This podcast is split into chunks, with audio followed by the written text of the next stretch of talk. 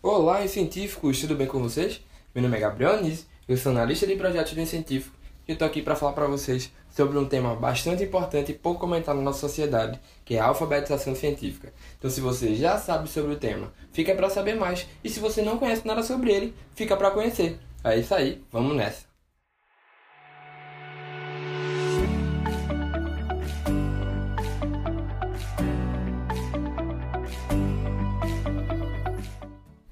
Então, quando a gente fala sobre alfabetização, muitos de vocês podem remeter àquela ideia de ensino fundamental, onde a gente estava começando a aprender a ler, a escrever, a interpretar mini textos, e é basicamente isso. A alfabetização científica, ela congrega muito com essa ideia de alfabetização. Né? Ela quer que você comece a entender, a interpretar fenômenos que acontecem na natureza, fenômenos que acontecem na sociedade, sabe? Que podem ser positivos ou negativos. E aí vai da sua interpretação ter um olhar mais crítico e analítico sobre aquilo ali e pensar: poxa, será que isso é normal? Será que isso que está acontecendo na minha comunidade é uma coisa saudável? Será que aquilo ali que estão fazendo naquela floresta é algo bom? Então, a alfabetização científica ela busca que você tenha esse olhar mais crítico sobre as coisas que acontecem ao seu redor. E aí você pode pensar: poxa, Gabriel, o que seria então a alfabetização científica? É muitos teóricos, com o decorrer da criação desse termo, eles foram tentando né, dizer o que seria. E eu vou falar para vocês de uma maneira bem simples, que a alfabetização científica é saber ler e interpretar a linguagem que está presente na natureza. Ou seja, você ir além da leitura do problema, é você interpretar aquele problema ou aquela coisa boa que está acontecendo ao seu redor. Você falar, poxa, que interessante, né? Essa, essa ideia de alfabetização científica. Mas por que, que ela não é tão colocada em prática, principalmente aqui no Brasil? E aí existem milhares de fatores que contribuem para que essa alfabetização científica ela seja feita no Brasil, mas de maneira muito reduzida, muito de maneira não significativa, sabe? Não é tão abrangente assim como em outros países. E aí, um dos principais motivos disso acontecer é porque a escola é um ambiente muito fechado, sabe? A escola é muito convencional. Ela faz com que os alunos fiquem apenas naquele sistema metódico de cadeira, quadro, professor, lápis, caneta e caderno. E aí, quando a escola faz isso, elas acham que o aluno fica, fique muito na teoria, sabe?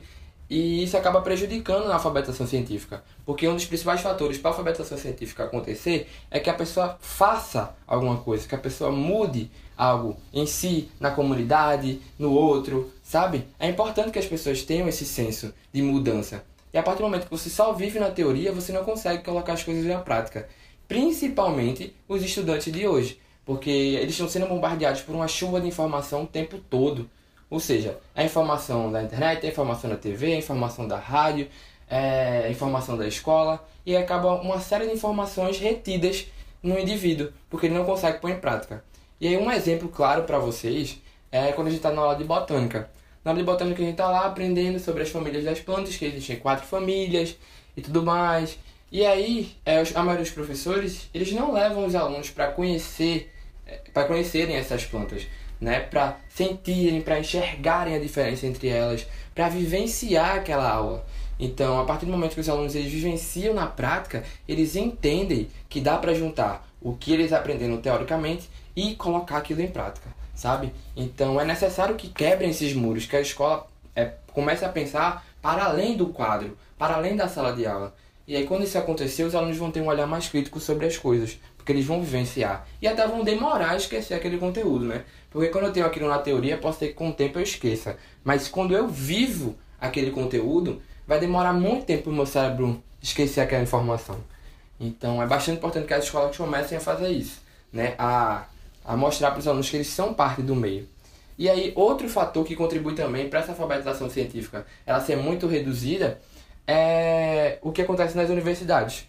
Quando a gente para para pensar, as universidades elas produzem muita ciência, né? Elas estão sempre produzindo projetos, artigos que visam melhorar a sociedade, né, de um modo geral.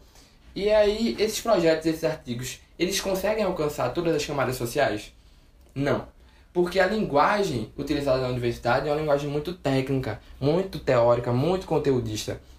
E isso é importante. Eu não estou dizendo que não é importante, né? Você ter esse, essa linguagem técnica. É importante sim. Mas a partir do momento que você sai da universidade e leva esse projeto para a sociedade de um modo geral, você precisa ser acessível. Então, a partir do momento que você pega aquele seu projeto, leva numa comunidade, leva para uma periferia, você tem que mostrar para eles que eles também são parte da ciência, que eles fazem parte da comunidade e que eles podem fazer mudanças, sabe? É, muitas pessoas elas esperam que as pessoas venham e mudem as coisas, mas isso não pode acontecer. A gente pode mudar também, sabe? Então, quando a gente conhece o nosso meio, quando a gente entende que a gente faz parte dele e quando a gente entende que a gente pode modificá-lo, aí sim a alfabetização científica acontece. Então, quando as universidades elas levam esses projetos de maneira mais simples, mais amena, mais informal para as comunidades, e eles entendem aquilo ali, eles fazem ciência. Até porque a gente está muito acostumado com aquele negócio de ciência convencional, né? Que ciência é só biologia, química e física, mas ciência não é só isso. Ciência é ciência política, ciência econômica, ciência social. Então, ser cientista é analisar, é observar tanto a natureza quanto a sociedade de maneira analítica e crítica. Então, é preciso entender a sociedade para poder modificá-la. E é preciso entender a ciência para poder entender o universo. Então, e aí você pode perguntar, ah, por que isso? Como é que a gente pode trabalhar isso nos alunos em sala de aula? É, já que na universidade é só ter uma linguagem mais acessível para todos. Então, na sala de aula, o mais importante que você precisa saber é que os alunos eles precisam estar atentos a problemas. Ou seja, os alunos eles não podem é, enxergar os problemas como algo comum, como algo normal à rotina. Porque na maioria das vezes a gente está indo para a escola, ou indo para casa, voltando da escola, e a gente vê milhares de problemas. Mas esses problemas, eles são vistos pela gente como algo comum.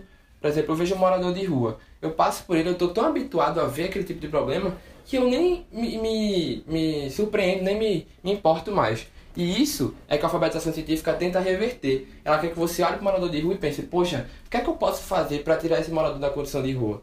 Sabe? Então, é, é isso que as escolas elas precisam trabalhar nos alunos, que eles resolvam problemáticas que estão dentro da realidade deles. Porque eu não posso pedir para o aluno, resolver, o aluno que mora numa periferia, resolver um problema de elevadores em prédios, porque ele não conhece essa realidade. Então, precisa de conhecer a realidade dele, para modificar a realidade dele, para poder sair do, do universo dele para modificar as outras, sabe? É, não posso modificar a realidade que eu não conheço. Né? Então eu tenho que primeiro conhecer a minha realidade para depois conhecer as outras e modificá-las também. E mostrar para os alunos que a ciência está em todos os lugares. Que a ciência não é só física, matemática e biologia. Que a ciência é a ciência humana, que a ciência é a sociedade que ele está, que a ciência é ele, para que ele se sinta parte da ciência também, para que ele seja um cientista, para que ele inove e para que ele seja alfabetizado cientificamente. Então, a alfabetização científica é extremamente importante para a nossa sociedade, para que a gente tenha senso crítico, para que a gente consiga modificar as coisas. E a nossa sociedade ela precisa de mudança. O Brasil é um país enorme. E se todo mundo fosse alfabetizado cientificamente, a gente viveria numa realidade bem melhor. Então é isso. Esse foi o podcast de hoje. Eu espero que vocês tenham gostado. É, se vocês gostaram, curtam, compartilhem com os amigos, compartilhem nas redes sociais, sigam a gente no Instagram, arroba Incentifico. E é isso. Se cuidem nessa pandemia, não esqueçam de ficar em casa e lavar as mãos. Passar álcool em gel sempre que necessário. E é isso. Beijos, abraços, carícias e amassos para vocês e até o próximo podcast.